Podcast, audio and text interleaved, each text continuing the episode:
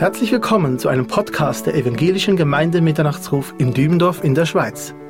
Sie hören gleich den Live-Mitschnitt eines Vortrags von Peter Hane vom Kar-Samstag, dem 8. April 2023, gehalten anlässlich der Osterkonferenz mit dem Thema Ewigkeit entdecken. Der Vortrag von Peter Hane trägt den Titel Die ewige Botschaft. Zuvor hören Sie noch die zugehörige Schriftlesung aus Matthäus Kapitel 24, Vers 35. Weitere Informationen zum Mitternachtsruf finden Sie in den Podcast-Notizen oder am Ende dieser Sendung. Wir wünschen Ihnen Gottes Segen beim Hören. Matthäus 24, 35 Himmel und Erde werden vergehen, aber meine Worte werden nicht vergehen. Und darum geht es heute Abend, dass wir, wenn wir von hier nach Hause gehen oder wenn diejenigen, die uns jetzt massenhaft zugeschaltet sind, weltweit, ein, wieder aufwachen, die das ja meist im Liegen sich angucken wahrscheinlich, dass wir das begriffen haben, Himmel und Erde werden vergehen, aber die Worte, die Jesus Christus uns geschenkt hat, hinterlassen hat, die er hier auf dieser Erde vor 2000 Jahren an Stellen, die wir heute in Israel noch authentisch, historisch sehen können. Fakten. Dass wir das begriffen haben. Diese Worte werden niemals vergehen. Das ist das Größte, was es überhaupt gibt. Und unser Glaube ist faktenbasiert. Jeder Faktencheck, den man heute machen würde, führt dazu, dass der uralte Buchtitel immer wieder neu in Erinnerung gerufen wird. Und die Bibel hat doch recht. Es gibt keine einzige archäologische Ausgrabung, die jemals irgendetwas aus der Bibel in Frage gestellt hat. Schon interessant. Es gibt nun nicht jedes, was unbedingt bestätigt wird. Das muss vielleicht noch gefunden werden. Aber es gibt seit 2000 Jahren nichts an archäologischer Ausgrabung. Und da haben ja nicht nur bewusste Christen oder Juden gegraben. Ben Hur ist entstanden, weil ein Atheist nachweisen wollte, dass das alles Quatsch ist. Und zum Schluss kommt dieser großartige Film. Nicht bei dem Wagenrennen ist zwar eine Rolex-Uhr zu sehen, das war sicher ein Schweizer, der das da äh, äh, inszeniert hat. Das stimmte nicht. Aber da muss jemand, der das Wort Gottes in Frage stellen wollte, wissenschaftlich, zum Schluss kapitulieren. Ich habe auch kapituliert, als nun die x-te Einladung von hierher kam und dachte, jetzt muss ich mal kommen und muss Ihnen sagen, ich bin jetzt erst ein paar Stunden hier, dass man fühlt sich zu Hause. Und es ist eine Familie, eine Blutgruppe, die wir hier miteinander haben. Und es ist einfach nur schön. Das allererste Mal, dass ich äh, vor so einem riesigen Publikum in der Schweiz gesprochen habe, war im vorigen Jahrtausend. Das war bei der Bewegung Frühstückstreffen für Frauen. Und damals war ein Riesenstreit, darf da ein Mann sprechen? Und ich war der allererste Mann, also heute haben wir ja 167 Geschlechter oder 168, es vermehrt sich ja jetzt äh, stündlich, aber wobei ich nichts dagegen habe, sage ich mal in der Schweiz, dass man, äh, wie wir das in Deutschland ja nun jetzt bald regierungsamtlich haben, einmal im Jahr kann man sein Geschlecht wechseln. Ich habe nichts dagegen, solange ich am Ende des Jahres meinen Kontostand selbst bestimmen kann. Da fehlen ein paar Nullen. Sag ich mal in der Schweiz, Sie haben ja mit Geld Erfahrung, ist ja gerade eine Bank erst pleite gegangen. Wissen Sie, dieser unfassbare Wahnsinn, den es gibt. Aber ich durfte also als erster damals sprechen, werde nie vergessen, es war in Bern, dort im Kursaal, 1300 Frauen, unfassbar, nicht, gucke ich jetzt in diese Menge, es ist wunderbar und die vielen, die uns hier im Haus noch zuhören, an Bildschirmen und Leinwänden und zu Hause, es ist doch wunderbar. So, die ähm, äh, Frauen, die sich schon freuten, dass ich kam und ein paar Wochen vorher war ich bei einer Wirtschaftskonferenz hier in Zürich. Da kommt eine Frau auf mich zu und sagt, ich habe gehört, dass Sie ja in drei Wochen in Bern sprechen und ich habe Ihnen etwas mitgebracht, brauchen Sie jetzt nicht auszupacken. Sie können es auf jeden Fall über die Grenze mitnehmen. Damals war noch Zoll und alles sehr dramatisch. Passiert Ihnen nichts. So, ich packe das zu Hause aus, steht erst ein Zettel, Sie sprechen ja jetzt bei dem Frühstückstreffen für Frauen. Sie sind dann der einzige Mann äh, da. Und damit Sie sich nervlich darauf vorbereiten können, haben wir Ihnen was mitgegeben. Es war eine Dose Ovomaltine. Das habe ich nun von hier nicht bekommen, aber ich fühle mich trotzdem ganz fröhlich. Und zu verdanken haben Sie das eine Mann, den Sie gestern Abend hören konnten, den Sie morgen wieder hören, nämlich Hartmut Jäger, meinem lieben Freund Hartmut Jäger, eine der großen, muss man fast sagen, letzten Verlegerpersönlichkeiten in Deutschland. Mit ganz klaren christlicher Ausrichtung des Verlages. Und er sagt, da musst du unbedingt hin. Das ist einfach klasse da und tolle Atmosphäre und Zionshalle und äh, die haben, und das habe ich ja jetzt erst festgestellt, wie großartig das ist. In meinem Alter muss man ja daran denken, wo bleibt man mal? Und hier ist ein angeschlossenes Altenheim. Ich setze mich schon gleich auf die Warteliste, nicht? In Deutschland haben wir die Situation auch in christlichen Kreisen, und das wird jetzt der Ernst dass Alte aus kirchlichen Heimen rausgeworfen werden. Damit Flüchtlinge, mit denen man Geld machen kann. Wenn Sie heute Geld machen wollen, brauchen Sie die Flüchtlingsindustrie. Deswegen hat mich das unglaublich bewegt, dass hier eben Ukrainerinnen und Russen, Russinnen zusammen gesungen und gespielt haben. Das ist das, was im Augenblick zählt. Frieden und nicht noch die x-te Waffenlieferung für die Verlängerung eines ohnehin sinnlosen Krieges. Also, lieber Hartmut, du bist schuld, dass ich jetzt hier bin. Und es gibt ja diese Geschichte aus Texas, wo ein Redner am Pult steht und relativ langweilig und öde und äh, kompliziert da vom Blatt irgendwas abliest und es dauert und dauert und die Leute fragen, ist immer noch Samstag oder vielleicht schon Sonntag. Und dann kommt durch den Mittelgang ein Texaner, so richtig mit Texas-Hut, so Cowboy-mäßig, Revolver, zieht den aus dem Halfter, kreist schon so ein bisschen mit dem Mittelfinger und kommt immer näher. Die Leute sehen ihn ja nicht, die gucken nach vorne. Der Redner kriegt schon Schweißausbrüche. Er kommt noch mehr ins Stottern. Er geht langsam runter und tiefer und tiefer. Dann versinkt er hinter dem Pult vor lauter Angst. Und dieser Mann mit dem Revolver kommt immer näher. Und dann ruft er, du kannst ruhig wieder auftauchen. Ich suche den, der dich eingeladen hat.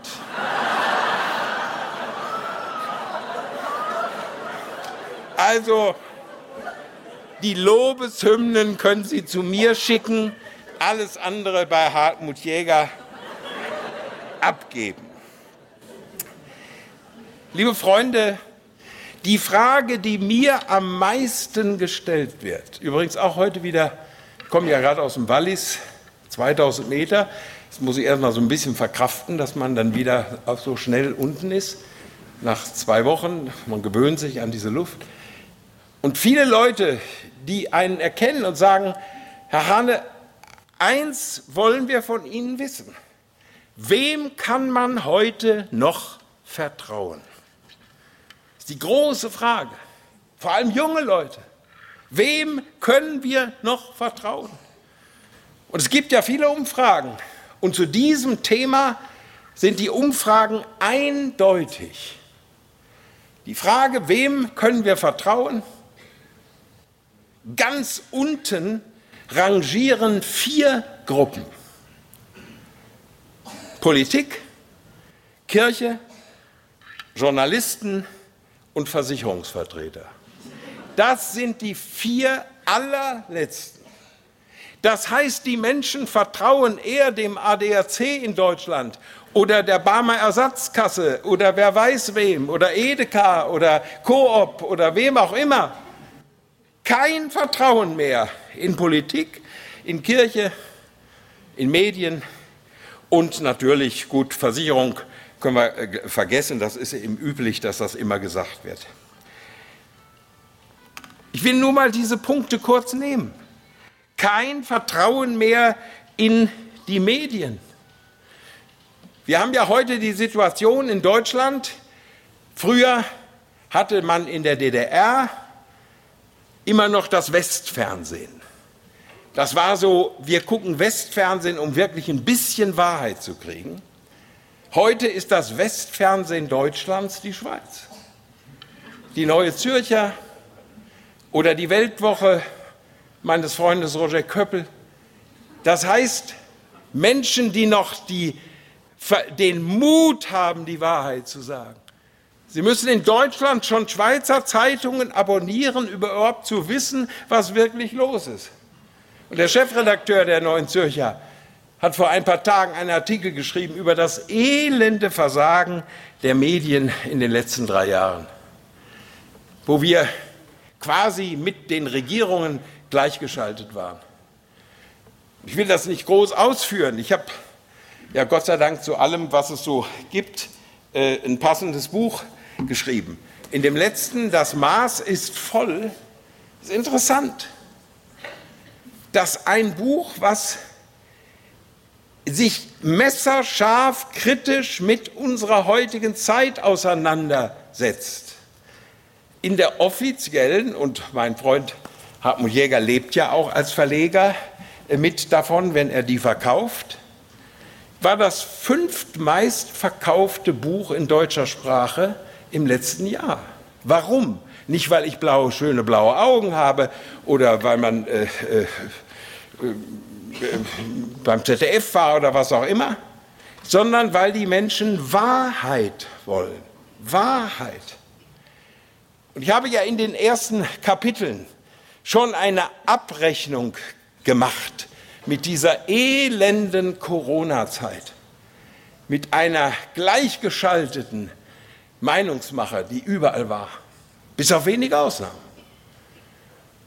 Und es sind interessanterweise meine linken Kollegen, mit denen ich mich immer auseinandergesetzt habe während des, äh, der meiner gesamten Zeit äh, bei den Medien. Ich war bei ARD und ZDF. Nämlich der Chefredakteur des Spiegels lange Zeit, Stefan Aust, und der Chefredakteur der Süddeutschen Zeitung, Heribert Prantl die gesagt haben, eine Demokratie kann an Ausgangsbeschränkungen, an Kontaktverboten und an Lockdowns sterben, so nötig sie vielleicht kurzzeitig sein können. Und dann sagt Herr Herbert Prantl, die Aufgabe der Presse ist es nicht, unverhältnismäßige Grundrechtseinschränkungen nicht anzuprangern und sie als Beitrag für Volksgesundheit schön zu reden. Die Aufgabe des Journalismus ist zu hinterfragen und immer zu hinterfragen und zu kritisieren. Nicht hofieren, sondern kritisieren. Und einer meiner jungen Kollegen, vielfach äh, mit Preisen überhäuft, Tim Röhm von der Welt, hat als einer der wenigen getraut, sich zu schreiben, ich bleibe skeptisch. Das ist mein Job. Ich bin nicht Journalist geworden, um die Narrative der Mächtigen zu verbreiten, sondern zu hinterfragen. Und dann finde ich kurz vor Druck dieses Buches den Satz des Chefs der BBC in London, Hugh Green, der sagt, nenn mir ein Land, in dem Politik und Journalismus sich miteinander verträgt. Und es ist keine Demokratie. Sage nicht ich, das, sage nicht, das sagt der Chef der angesehenen britischen BBC. Nennen wir ein Land, wo sich Medien und Politik vertragen. Und es ist keine Demokratie. Darüber muss man nachdenken und sind viele jetzt erschüttert, die sagen, warum haben wir uns das bieten lassen? Und dann kommt die Frage, warum sind Menschen manipulationsanfällig? Das Interessante, es können Sie auch, äh, ich erlebe ja eine eigenartige Renaissance zurzeit. Also früher kamen äh, die Jugendlichen auf mich zu und sagten, meine Oma ist ein ganz großer Fan von Ihnen. Noch nicht mal die Mutter, Oma. Heute kommen die Omas und sagen, wissen Sie was, unsere Enkel sind riesige Fans von Ihnen. Die gucken TikTok und ich wusste gar nicht, was das ist, noch vor einem halben Jahr. Millionenfach. Wenn ich sage, ich würde diese Klebekinder kleben lassen, stehen zwei Jungs, nachher stellt sich raus 16, äh, Schulausflug aus Dortmund, hier Ecke Kudam, Ulandstraße, wo ich wohne, bei Rewe, Supermarkt, können Sie mal Ihre Mütze abmachen. Was haben die denn vor? Boah, Sie sind das ja wirklich. Wir finden Sie ganz toll, aber unsere Lehrer hassen Sie. Da haben Sie schon gewonnen. Also ändern sich die Zeiten. Wer ist besonders manipulationsanfällig? Und ich habe, ich wollte sagen, viele behaupten ja heute, ich sei lebendig geworden äh, und kritisch, äh, seitdem ich in Rente bin. Ich habe bereits in den 70er Jahren das Buch geschrieben, Die Macht der Manipulation. Es war eine Generalabrechnung mit den Medien. Und wissen Sie, da wurde wahnsinnig viel darüber diskutiert, über die Jahrzehnte, aber ich gehörte in dieses Meinungsspektrum. Das war da möglich.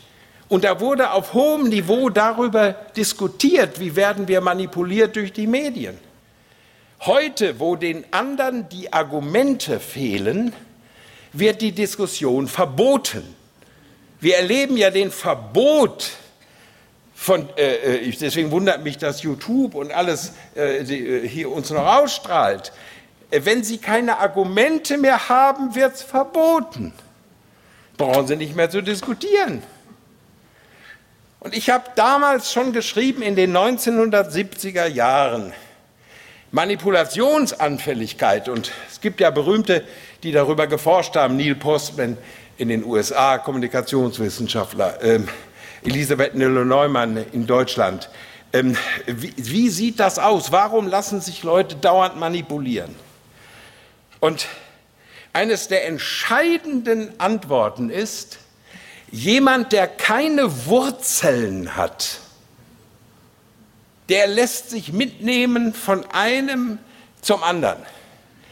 Was heißt Wurzeln haben? Also wir können ja jetzt einen äh, akademischen Vortrag erhalten. Radix ist die Wurzel im Lateinischen. Das heißt, radikal ist ein Ehrenbegriff. Wenn heute einer sagt, der ist doch äh, fundamentalistisch, weil er die Bibel ernst nimmt, sage ich, was für ein Kompliment. Können Sie Latein? Fundamental. Man steht auf einem Fundament. Radikal. Ja, ich habe Wurzeln. Und je tiefer die Wurzeln sind, desto mehr kriegen sie Energie in Dürrezeiten. Je tiefer die Wurzeln sind, ich habe das wieder im Wallis erlebt, wenn da ein Riesensturm ist. Es kippen nur die Bäume um, die keine richtigen Wurzeln haben. Und das Dritte wird meist übersehen. Je tiefer die Wurzel, desto weniger können sie umgetopft werden.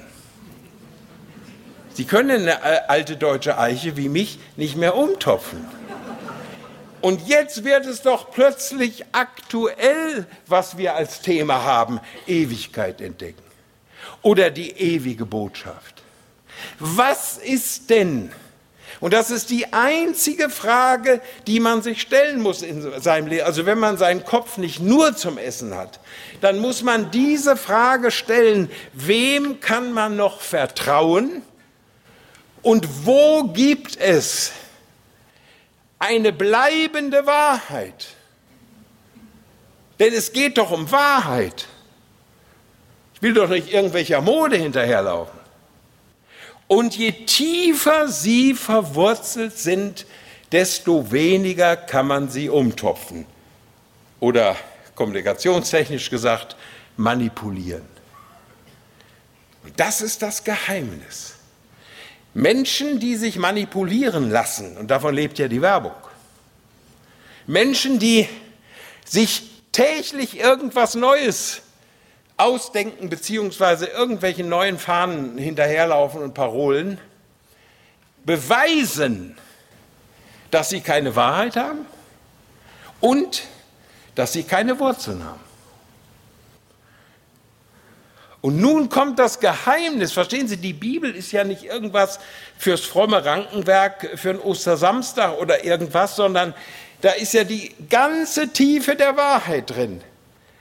Wenn es heißt, unsere Heimat ist im Himmel. Das ist ja nicht ein frommes Wolkenkuckucksheim. Wir machen uns ein paar fröhliche, sentimentale Gedanken. Und wie können wir hier das ganze Elend überstehen? Also träumen wir vom Himmel oder irgendwas? sondern wenn das stimmt, unsere Heimat ist im Himmel, dann haben wir Wurzeln außerhalb des Vergänglichen, außerhalb dessen, was zeitbedingt und modisch ist.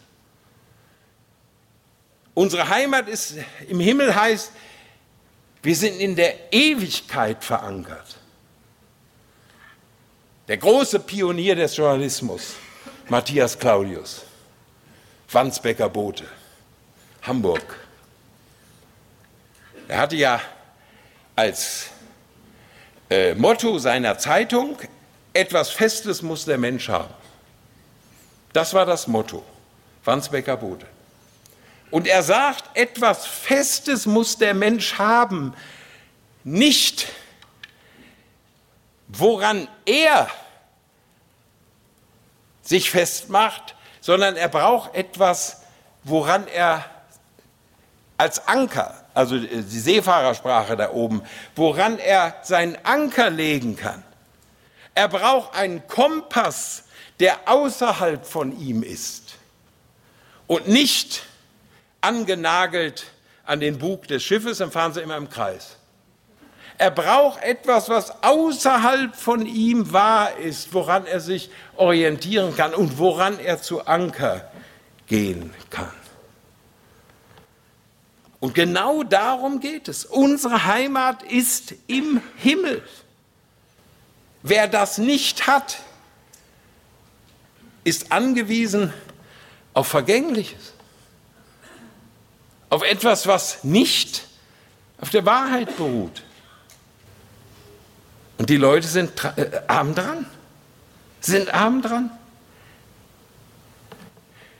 Und deswegen können Christen,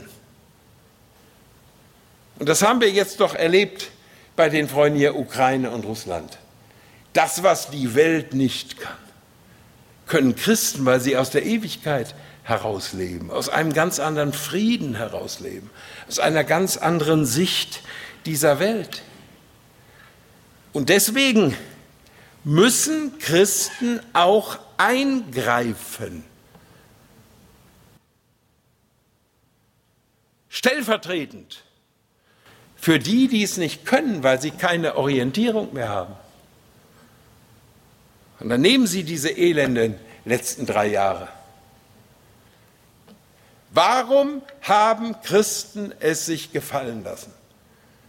Und das frage ich jeden von uns, der uns hier in dieser riesigen Halle und irgendwo anders hört. Warum haben die meisten geschwiegen, dass Millionen von Menschen in den letzten drei Jahren einsam und ungetröstet gestorben sind? Dass Kinder eingesperrt wurden? dass Menschen hinter Masken gezwungen wurden, wo wir wissen, sie kriegen 40 Prozent zu wenig Sauerstoff. Klar, ist schlecht aufs Hirn. Man merkt es inzwischen. Warum haben wir uns das gefallen lassen? Es hat es noch nie gegeben in der 2000-jährigen Geschichte der Christenheit. Jesus war bei den Leprakranken, war bei den Aussätzigen. Es ist das Markenzeichen der Christen gewesen über 2000 Jahre hinweg, dass wir nicht von der Seite selbst unheilbar Kranker oder ansteckend Kranker gewichen sind. Die letzten drei Jahre haben wir es außer Kraft gesetzt.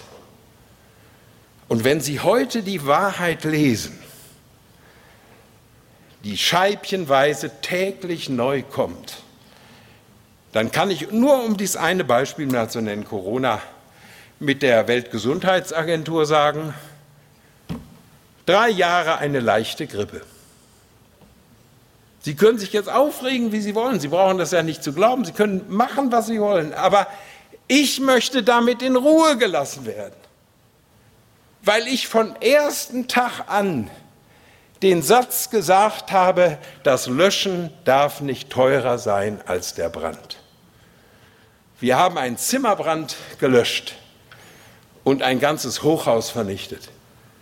Die Psychiatrien, das ist ja das Erste, was ich in der Schweiz gelesen habe, vor zwei äh, Jahren im äh, Walliser Boten über Brieg. Die Kinderpsychiatrien überfüllt, die Jugendpsychiatrien überfüllt, die Selbstmordrate erschreckend. Und die alten Menschen könnte ihnen ordnerweise ausgedruckte Mails vorlesen, was mir Leute geschrieben haben. Da kann ich nur noch heulen. Und sie fragen, wo waren da die Christen?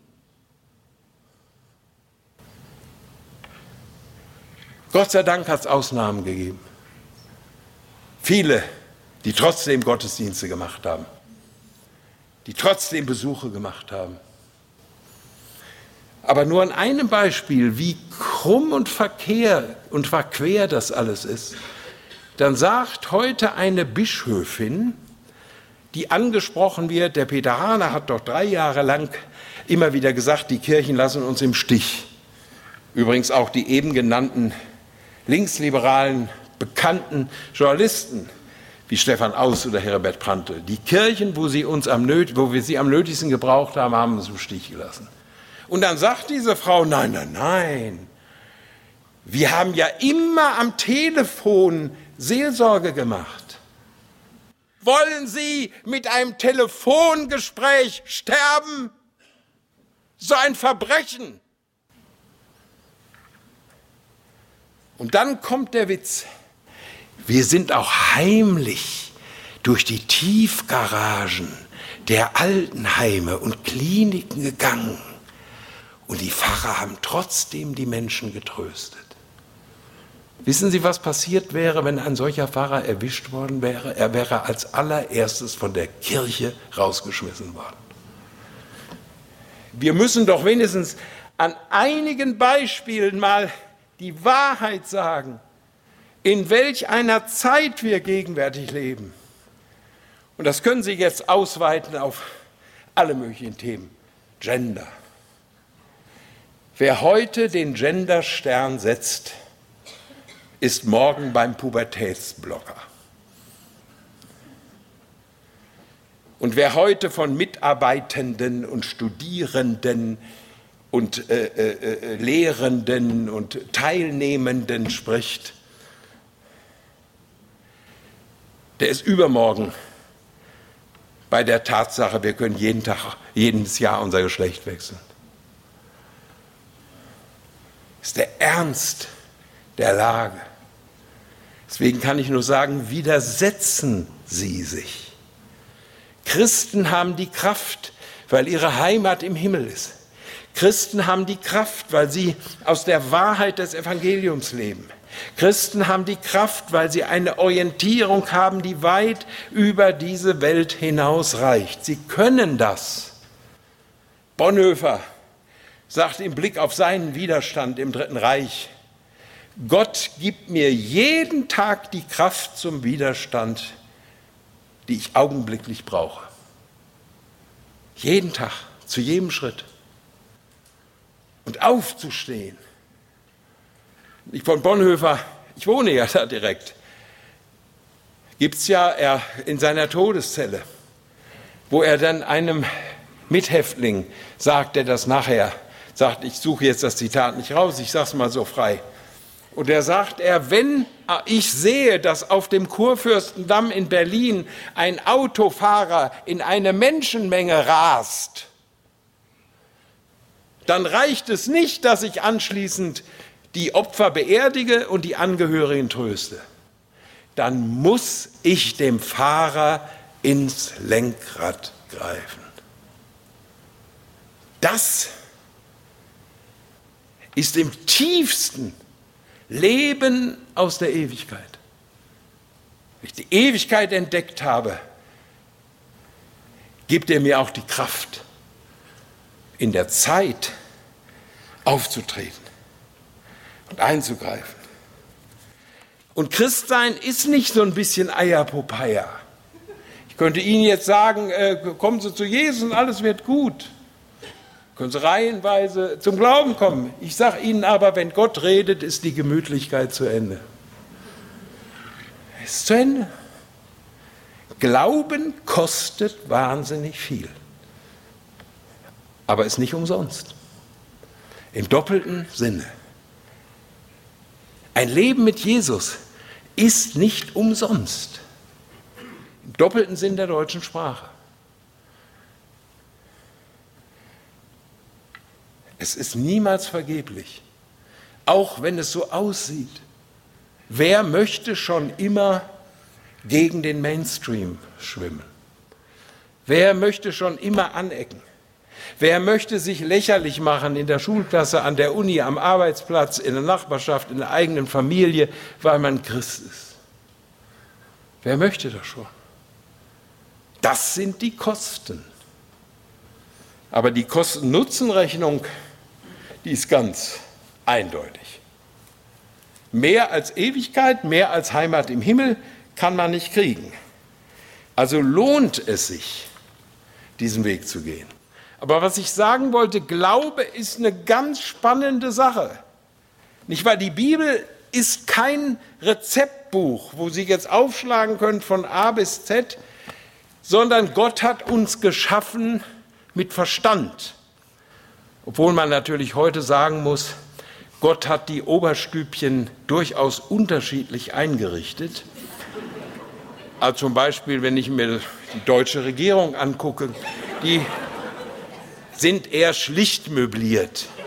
Also man muss auch Verständnis haben manchmal, nicht? Also ich meine, was ist, wenn so eine Außenministerin sagt, Putin muss sich um 360 Grad drehen, dann meine Güte, dann können Sie die Geometrie neu beschreiben und haben dann 720 Grad und kommen bei 360 auch an. So, alles Harmlosigkeiten.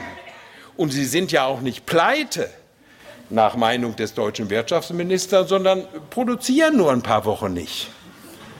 Daraus habe ich gelernt, die Queen, die ist nicht tot, die hat nur für ein paar Wochen aufgehört zu atmen. Also Gott hat die äh, Oberstübchen unterschiedlich eingerichtet. Und wir haben zurzeit eben in der Elite das Schlichte. Äh, das andere kommt vielleicht wieder, man weiß es nicht.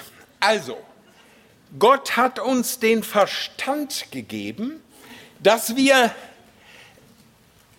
in einem unglaublichen geistigen Wettstreit zwei biblische Aussagen in unserem Gewissen, in unserem Denken, in unserem Handeln in Einklang bringen müssen.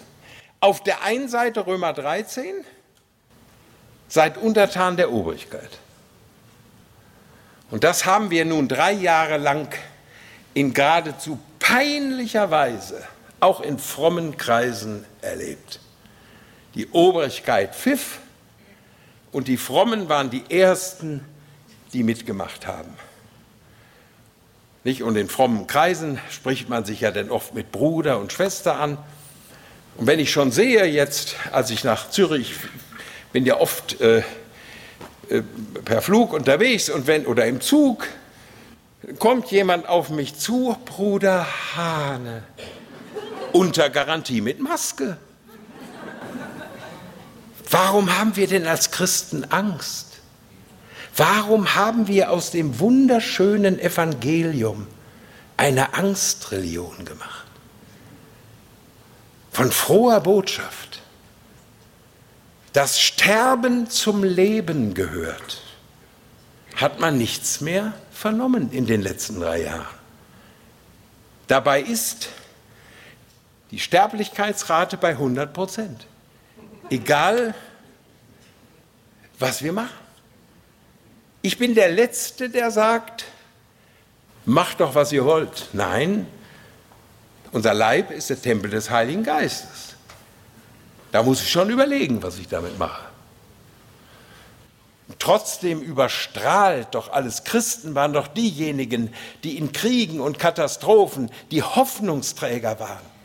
Im, äh, mein Vater in Stalingrad erzählt, wie selbst in dem größten Kugelhagel man keinen Kameraden ungetröstet und einsam hat sterben lassen. Das haben wir fertiggebracht in den letzten drei Jahren. Ich kann mich über nichts so sehr aufregen wie über das elende Versagen der Christen. Und das lernen wir von diesen Klebekindern, nicht? Wo ich bei TikTok jetzt der Ehrenmann des Jahrhunderts bin, weil ich gesagt habe, die sollen da ewig festkleben. Wissen Sie, was wir vor drei Jahren hätten machen müssen? Wir hätten uns festkleben müssen in Intensivstationen, in Altenheimen, in Kindertagesstätten, bei einsamen und verlassenen Menschen festkleben müssen. Niemals weichen von der Seite dieser Leute. Aber schauen Sie, da haben wir diese Balance, diesen Streit. Auf der einen Seite natürlich, du sollst untertan der Obrigkeit sein. Römer 3 ist ein spannendes Kapitel.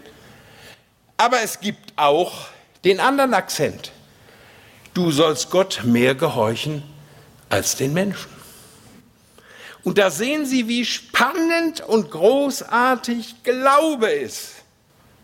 Das ist nicht im Schlafwagen zur Ewigkeit, sondern das ist ein ununterbrochener Kampf um den richtigen Weg.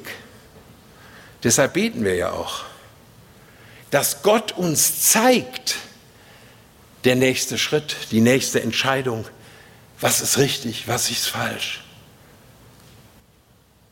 Und wenn alle anderen gegenteiliger Meinung sind, das dann durchzuhalten, darum geht es doch im Endeffekt. Und deswegen tut es mir so wahnsinnig leid, sehr viele junge Leute. Ich habe immer gedacht, kommt man zu so einer frommen Veranstaltung, ist das alles so ein Rentnerclub, so wie ich. Aber das ist ja alles ganz anders hier. Und schauen Sie, wenn ich dann lese, als eine der Überschriften der Deutschen Zeitung, eine verlorene Generation als Folge der Pandemie. Eine verlorene Generation. Die jungen Leute tun mir alle leid. Drei Jahre Bildung, im Eimer durch diese elenden Lockdowns und diesen ganzen Unsinn. Und Sie glauben doch nicht, dass Sie trotz aller Digitalisierung mit Computer richtig lernen können. Genauso wie Gemeinde nicht funktioniert. Ich grüße alle, die uns jetzt zuhören, tausendfach rund um die Welt und die uns hören werden in den nächsten Wochen äh, äh in den Videos.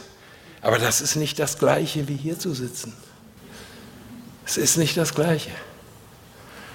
Sie können nicht ein Kind mit einer Kassette äh, Benjamin Blümchen oder was ins Bett schicken. Es ist ein Unterschied, ob man dabei sitzt und was liest oder betet. Das haben wir alles verlernt in den letzten drei Jahren. Das Löschen darf nicht teurer sein als der Brand. Und übrigens der andere Satz, den ich noch schuldig bin, mein Leitsatz ist immer gewesen, wie viel Toleranz verträgt ein Volk? Verstehen Sie, können Millionen von Flüchtlingen hier holen. Und Deutschland ist ja jetzt das Schlaraffenland.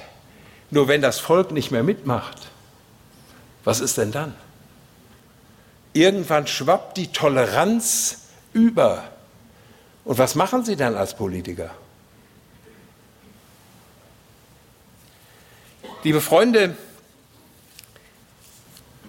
dass wir Vertrauen zurückgewinnen als Christen in dieser Welt.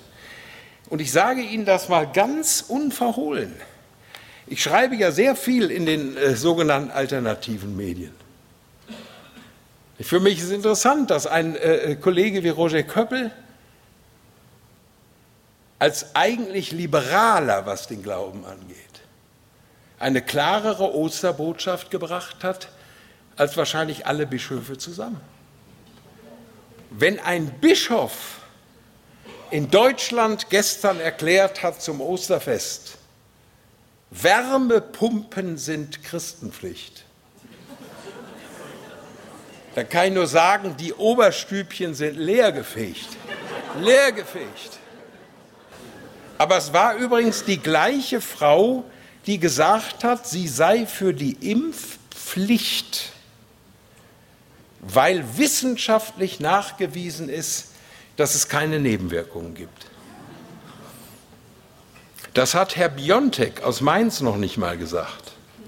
Der Witz ist ja, ich kenne ja diese Leute persönlich und kann nur sagen, also selbst die sagen sowas nicht, damit sie mal merken, wie verrückt das alles ist. Und schauen Sie, dann ist die Frage, auf was kann man sich eigentlich heute noch verlassen? Wem kann man vertrauen? Die Bibel als Grundlage ist unüberbietbar. Alleine diese Tage, die wir jetzt hier begehen, konkret äh, äh, hier im Mitternachtshof in Dübendorf und historisch gesehen, sind entscheidend. Das Kreuz ohne Kreuz wären wir verloren. Wenn heute ein Gesundheitsminister vor sich hin geplappert hat, wir werden uns einmal viel zu vergeben haben, wo gibt es denn Vergebung? Echte Vergebung, wenn es das Kreuz nicht gegeben hätte. Und heute meinen viele, naja, Ostern, Auferstehung, das ist, Jesus lebt in seinen Geschichten und in seinen Worten und in seinen Werken weiter. Meine Freunde, was für eine Dummheit. Das leere Grab hält jedem Faktencheck stand. Es ist, und jeder Historiker, wenn Historiker unter uns sind, keiner stellt das in Frage, ist das bestbezeugte Ereignis der Antike. Warum? Weil die erste schriftliche Aufzeichnung 20 Jahre nach dem Ereignis war. 1. Korinther 15. Sogar mit dem Aufruf von Paulus, dass die Zweifler sich zu Wort melden sollen, dass die Kritiker sich zu Wort melden sollen, nach dem Motto, es leben die Zeugen noch, fragt die doch. Das gibt es in der ganzen Weltgeschichte kein zweites Mal. Die meisten Aufzeichnungen, Caesar de Bello Gallico, haben wir noch wer Latein gehabt hat, auswendig gelernt. Das war erst äh, 150, äh, 200 Jahre nach dem Ereignis. Da konnte man sagen, vielleicht ein bisschen was Märchenhaftes dabei, aber nicht bei der Auferstehung. Und deswegen ist es erschütternd, wenn kaum mehr jemand weiß, was eigentlich Ostern ist. Ich hörte eine Umfrage, vor ein paar Tagen im Fernsehen äh, Ostern oder irgendwas mit Eiern und Hasen. Aber es ist die Wahrheit. Himmelfahrt brauchen Sie gar nicht zu fragen, Pfingsten brauchen Sie gar nicht zu fragen. Aber klar, wenn selbst Kirchenleute, Theologen, Christen Probleme haben mit der Auferstehung, diesen Osterleugnern, die vor sich hinschwurbeln, Jesus sei irgendwie in seinen Worten und Werken auferstanden, denen gilt es Widerstand zu leisten. Diejenigen, die Ostern leugnen, leugnen quasi alles, was zum christlichen Glauben gehört. Das ist ja interessant, wenn überliefert wird und dann wird es existenziell. Die beiden Verbrecher, die mit Jesus zusammengekreuzigt wurden. Herr, denke an mich. Auf der letzten Etappe des Lebens wird das plötzlich alles offenbar, was man jahrzehntelang geleugnet hat an die Seite geschoben hat. Dass man plötzlich merkt, dann ist mit seinem Latein völlig am Ende. Ich traf einen Pfarrer vor ein paar Tagen in Brieg, hat promoviert über Adolf Schlatter, einen der großen Theologen des vorvergangenen Jahrhunderts. Und dieser große Bibeltheologe hat gesagt, jede echte Theologie bewährt sich am Sterbebett. Das ist der Schlüssel für alles. Nur mit wem sie selig sterben können, mit dem können sie glücklich leben. Das ist die einzige Gleichung, die gilt. Dann merken sie plötzlich die Sehnsucht, die auftaucht. Die Sehnsucht nach Ewigkeit, die Sehnsucht nach Glauben, die Sehnsucht nach Wahrheit. Ich könnte Ihnen stundenlang erzählen aus meinem Leben, was ich in den Jahren, genau 50 Jahre, erlebt habe in meinem Berufsleben, wem ich begegnet bin und wie sich Menschen plötzlich in einer Weise geöffnet haben, weil sie Vertrauen hatten zu einem 11. September 2001, als die Türme des World Trade Centers, so ist es in New York. Ich habe damals sieben Stunden am Stück im ZDF live berichtet. Sieben Stunden aus dem Hauptstadtstudio in Berlin. Damals alle Politiker gaben sich die Klinke in die Hand. Gerd Schröder, damals Bundeskanzler, Joschka Fischer, Außenminister. Ich weiß noch, wie Peter Struck, der damalige amtierende Verteidigungsminister von der SPD, neben mir stand. Und in dem Augenblick brach der zweite Turm zusammen. Und dann schossen diesem Mann, ein passionierter Motorradfahrer, ein äh, Kerl wie ein Baum, die Tränen runter. Und dann sagt er nur einen Satz, Herr Hahne, Sie haben wenigstens einen Glauben. Verstehen Sie, da wird alle Theorie plötzlich Makulatur. Alles Selbstbewusstsein, aller Triumph, was wir machen können. Dieser elende Satz, wir schaffen das. Dieser elende Satz, yes, we can. Was für ein Irrsinn. Und die Menschen glauben diesen Blödsinn. Wenn ihnen das Wasser bis zum Hals steht, sie haben wenigstens einen Glauben. Ich habe ja die Geschichten, die ich weiter sagen durfte, in diesem Buch passiert notiert, aufgeschrieben. Vor wenigen Jahren hat aber fair äh, äh, die Talkshow, war ich eingeladen und fragte, auf was für ein Thema, aber ist mir egal, wir können ja zu allem was sagen. Und ich sagte, ja tolle, ich bin ja Theologe und Journalist in einem. Und es gibt ja keine Berufe, es sind die zwei einzigen Berufe weltweit, die behaupten, von allem was zu wissen. Sie haben ja heute auf den Kanzeln äh, Rüstungsexperten, äh, Kriegsexperten, Corona-Experten und Journalisten sowieso. Und bei mir kommt ja beides in einer Person zusammen, also damit Sie mal merken, was hier heute Abend los ist. So, und in dieser Sendung, äh, es ging damals um den Film, der ja oft wiederholt wird, ähm, von Jan-Josef Liefers, wo er äh, die Rolle spielt eines Pflegers im Altenheim. Also, es kommen wir wieder zu dem, meinem beliebten Thema für, mit der Warteliste. Und äh, das Altenheim soll aufgelöst werden und die Alten versuchen dagegen zu demonstrieren. Sie werden den Film bestimmt gesehen haben und gründen so eine Rentnerband die zum Schluss auch noch irgendeinen Grand Prix äh, äh, gewinnt. Das ist also die Handlung. Und dann sehen Sie als Hauptdarsteller ähm, Joachim Fuchsberger, mit dem ich lange Verbindung hatte, viele Jahre auch mit seiner Frau.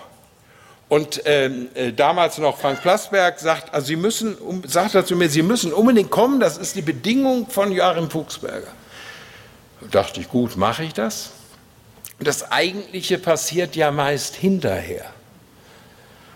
Ich, äh, wer das gesehen hat, gibt es auch diesen Ausschnitt bei Riverboat, äh, wo ich im September, äh, im Dezember war. Und dann kommt die berühmte Frage von Jörg Kachelmann natürlich mit einer ihm äh, auszeichnenden, zwar in ähm, schönem äh, Schweizer Dialekt hervorgebrachten, aber doch hämischen, äh, äh, geradezu vernichtenden Attitüde ähm, äh, nicht wahr, warum sind Sie eigentlich Christ? Meine Antwort, weil ich intelligent bin.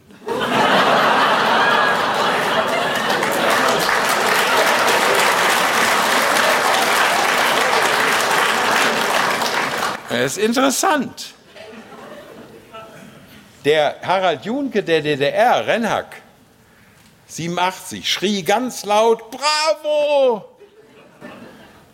meine gute alte Kollegin und Freundin äh, Andrea Kiewel, der in Israel verheiratet ist, ähm, Kiwi vom Fernsehgarten. Toll, erzähl mal.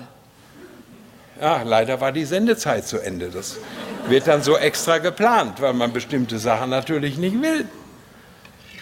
Und dann kommen hinterher die Gespräche. Nicht wahr? Ist schon interessant ich wünsche mir, ich habe jetzt für Ostern einen Artikel geschrieben in der Jungen Freiheit auf der Titelseite, jetzt äh, heute erschienen, mit der Überschrift, wir werden mehr, nicht weniger. Die Leute, die heute noch einen klaren Standpunkt haben, auch zu diesen Themen, die ich eben angesprochen habe, Corona, Gender, was auch immer, wir werden mehr. Die Mainstream-Medien, auch die öffentlich-rechtlichen, in denen ich gearbeitet habe, haben doch derzeit ein Imageproblem sondergleichen. Schlimmer geht's doch gar nicht. Wenn jetzt die ganzen Honorare, die Gelder, wenn das alles jetzt aufgedeckt wird, werden uns noch wundern. Und dann gibt es alternative Medien, zu denen auch die Zeitschriften der Christen gehören. Ob das eure ist, lieber Hartmut äh, äh, in, Dillenburg, oder ob das äh, vom Mitternachtsruf ist, sie werden doch mehr und nicht weniger. Das ist doch die Lage im Augenblick, diese ganze Hoffnungslosigkeit. Und dann hinterher Gespräch, und da wusste ich, warum äh, Joachim Fuchsberger das wollte, dass ich kam. Es ging nur um das Nachgespräch. Wir haben stundenlang da gesessen. Ich darf es äh, weiter sagen, weil er mir das erlaubt hat. Da sagt er, lieber Peter Hane, ich wohne in München Tür an Tür, Haus an Haus, Garten an Garten mit Harry Valerien. Harry Valerien war, die Älteren werden sich erinnern, einer der ganz großen Sportreporter, äh, die es überhaupt im deutschsprachigen Raum gegeben hat, mit dieser rauchigen Stimme, äh, Sportstudie, alles, was er moderiert hat. Und er sagt, ähm, Valerien und ich sind uns in allem einig, auch unsere Frauen, was wir wählen, was wir gerne essen, wohin wir in Urlaub fahren, äh, alles, wir sind uns in allem einig. Nur, dass er dauernd von Jesus erzählt. Dann kam eine lange Pause. Und dann sagt Joachim Fuchsberger, aber er hat keine Angst vor dem Tod. Beide hatten gerade ihre Kinder verloren, dramatisch. Wir sind uns in allen einig, aber es ist ein bisschen verrückt, dass der dauernd von Jesus erzählt. in Klammern und mir ihre Bücher schenkt. Aber das vergessen wir jetzt mal. Aber er hat keine Angst vor dem Tod. Und ihm hunderte Geschichten erzählen von Menschen, die sie alle kennen. Und ich sage es mal ganz platt, viele davon sind arme Schweine. Viel Geld, viel Ruhm, bekannt, Leute drehen sich um. Und innerlich leer. Und dann kommt der Punkt, wo man einen festen Anker braucht, wie Matthias Claudius sagt. Und dann hat man plötzlich nichts. Liebe Freunde, und dann gibt es, und das lese ich zum Schluss noch, eine Geschichte im Neuen Testament, die das eigentlich so unglaublich auf den Punkt bringt, wie aktuell und wie wichtig eigentlich das Thema ist, was wir auf dieser Osterkonferenz haben und auch heute Abend. Und wer eine Bibel dabei hat, nicht, man sollte nie unbewaffnet aus dem Haus gehen. Kann ich Ihnen nur raten. Und mal in Klammern. Wir können als Christen natürlich was tun. Gender. Ich spende keiner Organisation mehr, die diese Sprache benutzt. Die frömmsten der Frommen, die mir kommen mit unseren Mitarbeitenden und unsere Teilnehmenden und unsere Zuhörenden, geschweige denn noch mit dem Stern, kriegen von mir keinen Pfennig. Alle Abonnements von Zeitungen, Zeitschriften, die diese Sprache haben, bestelle ich ab. Und dass es sich lohnt, ich habe das in das Maß ist voll ausführlich geschrieben mit dem Walliser Boten. Den habe ich einen Leserbrief geschrieben, was das denn soll, dieser Irrsinn, dass in einer winzigen Meldung stand, die Ernerinnen und Erner, also manche werden diesen wunderschönen Ort kennen im Wallis, die Ernerinnen und Erner müssen damit fertig werden, vor allem die Schülerinnen und Schüler, besonders die Lehrerinnen und Lehrer, weil die Politikerinnen und Politiker beschlossen haben, die Schule zu schließen.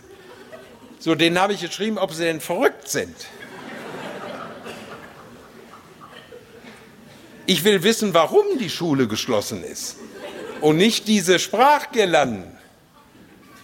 Ich ehre die Frau in der Sprache damit, nicht, dass ich die Sprache verhunze, sondern dass ich der Frau die deutsche Grammatik erkläre.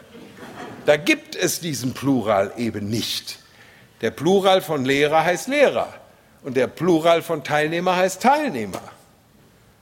Wer hat uns denn eingeredet, dass das männlich ist? Das habe ich überhaupt noch nie begriffen. Irre, alles irre. Das heißt, sie können sich wehren. Stellen Sie sich mal vor, alle Christen würden das machen. Und alle, die ja angeblich gegen diesen Gender-Mist sind, würden das auch machen. Es würde sofort eingestellt. Und der Herr Masson, der mich abgeholt hat, erzählt mir äh, hier vom Bahnhof, dass er einen der Vorstandsvorsitzenden eines der größten Autokonzerne Deutschlands gefahren hat. Und er sagt, dem habe ich dann, ohne dass es aufdrängend wirkte, eine Gideonsbibel geschenkt hinterher, nach der Fahrt. Und wenige Monate später muss er ihn nach Frankreich fahren, lange Fahrt. Und da erkennt dieser große Manager und Industrielle ihn wieder und sagt, Sie waren doch der, der mir die Bibel geschenkt hat. Ich habe oft drin gelesen. Und stellen Sie sich mal vor, alle Christen würden das tun, was ich mache. Bin nun wahrhaft permanent unterwegs und wohne sicherlich nicht in den schlechtesten Hotels. Und wenn Sie dann so in so einem Fünf-Sterne-Kasten wohnen und heben den Hörer und sagen, wissen Sie was, bei Ihnen im Zimmer fehlt was. Das erste ist immer die Minibar. Das geht dann so weit, sind keine Pornokassetten da? Können wir Ihnen liefern? Ich sage, nee. Sie wollen doch ein Fünf-Sterne-Hotel sein und bei Ihnen gibt es keine Bibel? Ich suche die die ganze Zeit. Zu jedem anständigen Hotel gehört eine Gideonsbibel. Nie vergessen eines der berühmtesten deutschen Hotels, wie der Chef persönlich kam, knallrot und brachte mir eine Bibel. Ich weiß bis heute nicht, wo er die her hat, aber er hatte sie. So, und jetzt stellen Sie sich mal vor, jeder Christ würde in jedem Hotel und jeder Pension, in der er wohnt, sagen, ich verlange, dass hier eine Bibel liegt, sonst ziehe ich aus. Auf die Idee kommt keiner, kaum einer. Stehen Sie, das sind alles Kleinigkeiten, aber die zusammengenommen verändern die Welt. Man muss es nur tun und man muss es wollen. Und dann hat Jesus, also bewaffnet, Johannes 6, ab 66, Vers 66, kann man sich alles gut merken. Kapitel 6, ab 66. Jesus hat die Bergpredigt. Er spricht den Leuten ins Gewissen. Er sagt knallhart, was Sache ist. Er spricht über Himmel und Hölle. Er spricht über Verdammnis und Ewigkeit. Und dann merkt er, wie die Leute, die ihm noch zugejubelt hatten, weil er ja Fische vermehren, Brot vermehren, Wunder tun kann, Heilungen machen kann, indem er bei den Menschen aushält, auch den Sündern und nicht abhaut, wie wir in den letzten drei Jahren. Und dann wird den Leuten plötzlich bewusst, was Jesus da eigentlich von sich gibt. Und dann schreibt Johannes ganz nüchtern, von da an wandten seiner Jünger viele sich ab und gingen nicht mehr mit ihm mit. Die hauten ab. Wenn Gott redet, ist es mit der Gemütlichkeit zu Ende. Ich hätte Ihnen hier jetzt auch einen herrlichen, sentimentalen Wohlfühlvortrag halten können. Von guten Mächten wunderbar geborgen. Erwarten wir getrost, was kommen mag, hängt bei den meisten Christen ganz fromm an der Wand. Dass Bonhoeffer heute ein Querdenker gewesen wäre dass er sich nicht eine einzige staatliche Anordnung der letzten drei Jahre gefallen lassen hätte, dass er zum Schluss alleine stand im Widerstand. Die Frommen haben doch, sind doch abgehauen. Der Mann war doch ein. Lesen Sie mal die Biografie von Metaxas, diesem jungen Historiker aus den USA. Da kommen Ihnen die Tränen, wie dieser Mann alleine gelassen wurde. Ich kenne ja seine Familie wohne ja ziemlich in der Nähe. Die Nachkommen. Aber dann im Widerstand stehen gegen ein Regime, auf das nicht mehr Römer 13 anzuwenden ist. Du sollst Gott mehr gehorchen als die Menschen. Nicht ein bisschen frommes Geseiere, sondern knallharte Wahrheit. Das war Jesus. Und jetzt hauen die Leute ab. Und da sprach Jesus zu den Zwölfen, wollt ihr nicht auch weggehen? Wenn wir die Zeit zu äh, Ende zurückdrehen können, was wir aber nicht können, Gott sei Dank, können wir nochmal von vorne anfangen. Wenn mich einer fragt, warum sind Sie Christ? Und ich antworte dann, weil ich intelligent bin, komme ich immer zu dieser Stelle. Nennen Sie mir einen einzigen Religionsführer, einen einzigen Politiker, einen einzigen feurigen Redner, der sich hinstellt und sagt, wollt ihr nicht auch weggehen? Bleibt. Hitler hat noch in den letzten zehn Tagen im Film Der Untergang zu sehen, den Endsieg herbeigeredet. Bleibt, bleibt. Wir haben die Wunderwaffe. Wir haben sie jetzt auch wieder. Die Wunderwaffe heißt jetzt Windrad und Wärmepumpe. Das ist nichts anderes. Die V2, die uns noch rettet. Das Weltklima retten. Virus weltweit auszurotten. Was für eine Überheblichkeit. Was für eine Überheblichkeit. Und währenddessen geht alles zugrunde. Und vor allem die Menschlichkeit. Aber schauen Sie, nennen Sie mir irgendeine Person der Weltgeschichte, der sagt, haut doch ab. Sie hätten gesagt, wir, wir erhöhen die Renten, wir öffnen alle Grenzen. Äh, ihr kriegt jetzt noch äh, Mietzuschüsse, ihr, äh, also, ach, ihr kriegt die Wärmepumpe noch umsonst. Klebt euch fest, klebt euch fest, wir haben euch alle lieb, aber bleibt. Und wissen Sie, deshalb bin ich Christ, weil unser Herr so souverän ist. Sagt, wollt ihr nicht auch weggehen? Und dann könnte ich jetzt lange berichten, warum es ausgerechnet der ist, nachdem ich benannt worden bin, der jetzt antwortet, nämlich Petrus. Dreimal krähte der Hahn. Bin auch nichts anderes, als dass ich sage, wie oft habe ich Jesus schon verleugnet. Aber immerhin ist nach mir eine der bedeutendsten Wallfahrtskirchen des Universums benannt. St. Petrus in Gallicantu, die Peter Hahnen Schreikirche wenn Sie die besuchen auf Ihren Israelreisen, und die kommt ja in jedem Programm vor, dann bitte ich Sie mal an den zu denken, nachdem diese Kirche benannt worden ist. St. Petrus in Gallicantu, Peter Hahnen, Schreikirche. Da antwortete ihm Simon Petrus, Herr, wohin sollen wir denn gehen? Du hast Worte des ewigen Lebens. Und das ist der Schlüssel für alles. Dass ich erkenne, ich kann nirgendwo anders hin. Peter Struck, Verteidigungsminister, Sie haben wenigstens einen Glauben.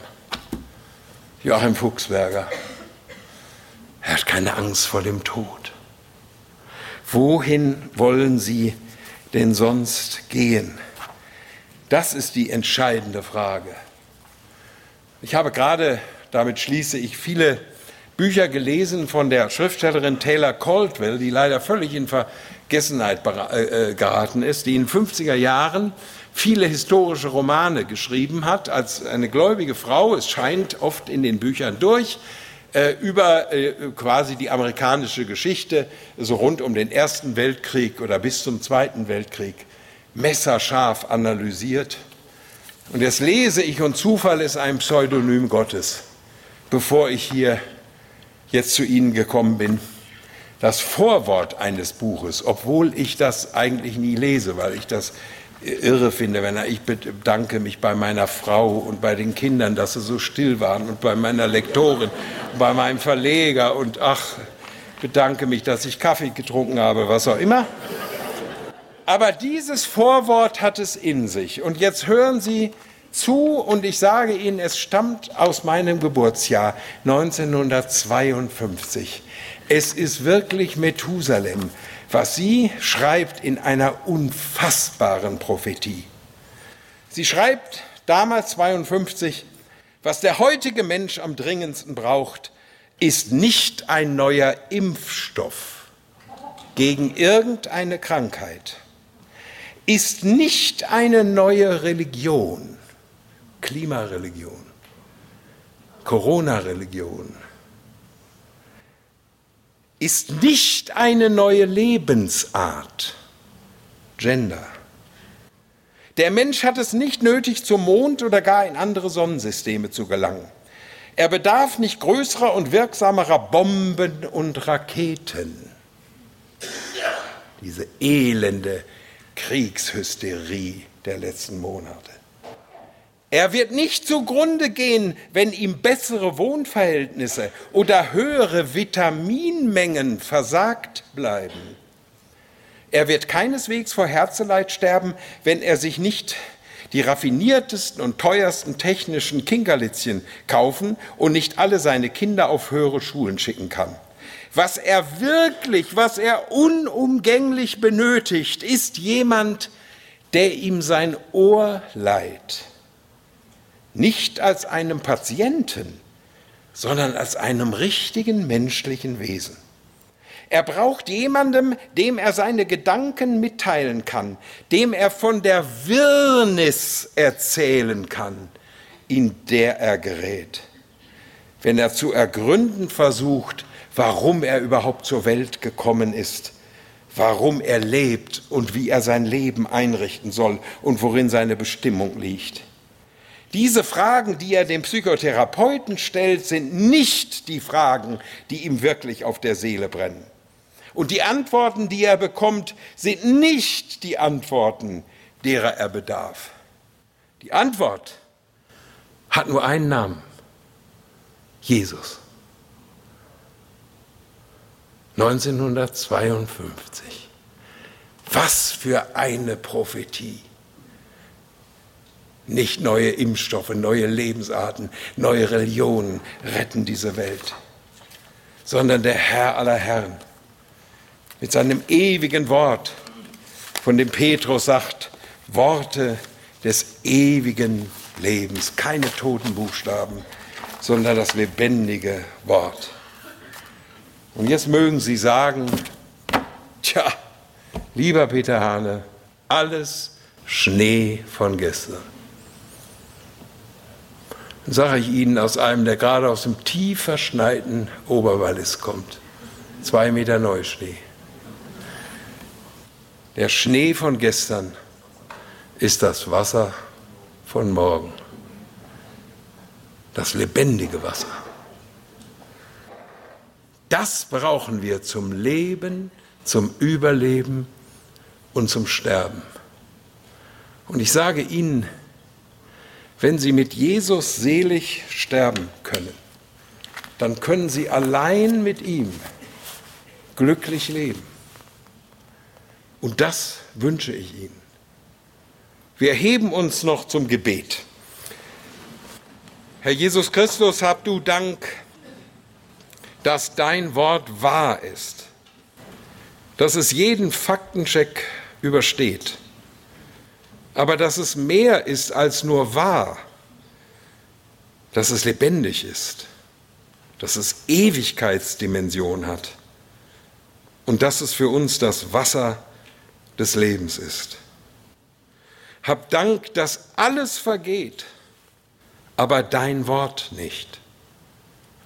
Und vor allem all deine Zusagen und all deine Verheißungen, sie vergehen nicht.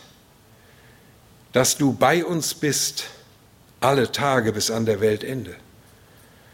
Und dass unser Glaube der Sieg ist, der die Welt überwunden hat.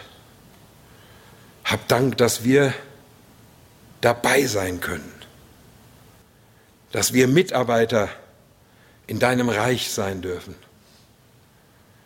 Und Herr, wir wollen uns heute Abend ganz neu dir öffnen, deinem Wort. Wir wollen uns ganz neu dir anvertrauen. Hab Dank, dass du noch niemanden, der zu dir kommen wollte, abgewiesen hast. Auch mich nicht. Amen. Dieser Podcast wurde produziert vom Missionswerk Mitternachtsruf. Schnitt und Redaktion Joshua Keller. Weitere Infos zum Missionswerk und der Gemeinde Mitternachtsruf erhalten Sie unter www.mnr.ch. Copyright Missionswerk Mitternachtsruf alle Rechte vorbehalten.